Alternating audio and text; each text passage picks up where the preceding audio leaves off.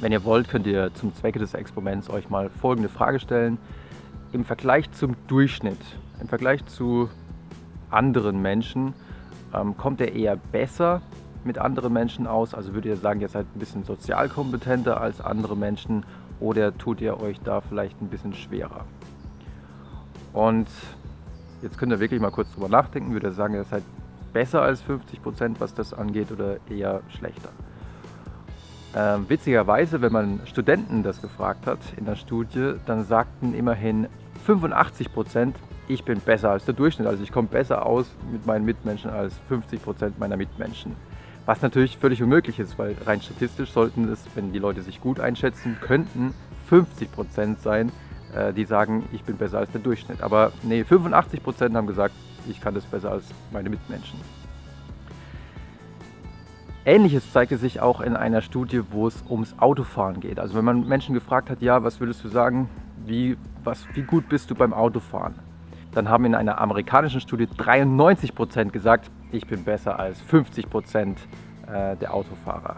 Aber rein statistisch hätten es bei der richtigen Einschätzung natürlich auch wieder 50 Prozent sein müssen.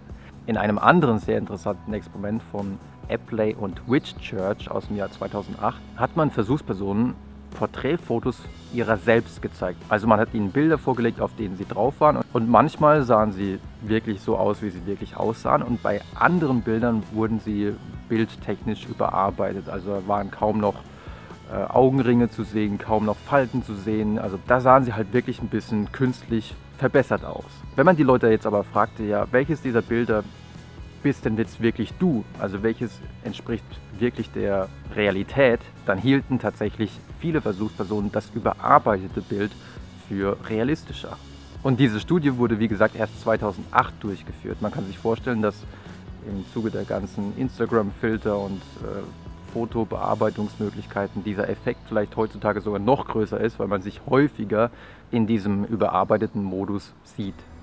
Also es gibt tatsächlich viele Bereiche, wo wir so ein bisschen dazu neigen, uns besser zu sehen, als wir sind. Interessanterweise gibt es aber auch Bereiche, bei denen wir sagen, oh nee, das, das glaube ich nicht, dass ich das so gut kann. Und das gilt vor allem für Dinge, die wir selten machen und die kompliziert scheinen. Also zum Beispiel, wenn man Leute fragt, ähm, was denkst du im Vergleich zum Durchschnitt, wie gut bist du beim Einradfahren oder wie gut bist du beim Jonglieren?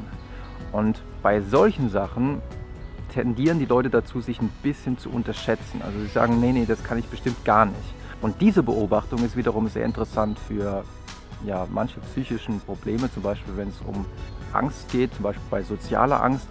Es ist klar, dass dann jemand, der selten auf Partys geht äh, oder selten ein Referat hält, eine seltene Rede hält, dass er das Gefühl hat, nee, das kann ich überhaupt gar nicht, weil es etwas sehr Seltenes ist in seinem Leben und äh, etwas ist, was er einfach für ihn sehr, sehr fremd erscheint. Und bei solchen Sachen haben wir die Tendenz, uns eher ein bisschen zu unterschätzen. Und wie gesagt, bei anderen Sachen, die wir sehr häufig machen, die als sehr einfach gelten für uns, da haben wir eher die Tendenz, ja, da überschätzen wir uns. Und das aber zu wissen, in welchen Bereichen man sich überschätzt und in welchen Bereichen man sich unterschätzt, ist natürlich für den Alltag sehr wichtig. Damit man die richtigen Entscheidungen treffen kann und damit man in manchen Bereichen sich nicht überschätzt und dann äh, einen Fehler macht oder in anderen Bereichen sich eben unterschätzt. Also behaltet das ein bisschen im Hinterkopf im Alltag. Bei einfachen, häufigen Aufgaben haben wir so eine Tendenz, so ein bisschen uns zu überschätzen, manchmal sogar uns krass zu überschätzen. Und bei anderen Sachen, wenn es um neue Dinge geht, die wir noch nie so gemacht haben, dann haben wir eher die Tendenz, uns zu unterschätzen. Und demzufolge spricht eigentlich nichts dagegen, mal äh, häufiger neue Sachen auszuprobieren. Ich hoffe, ihr fandet es interessant.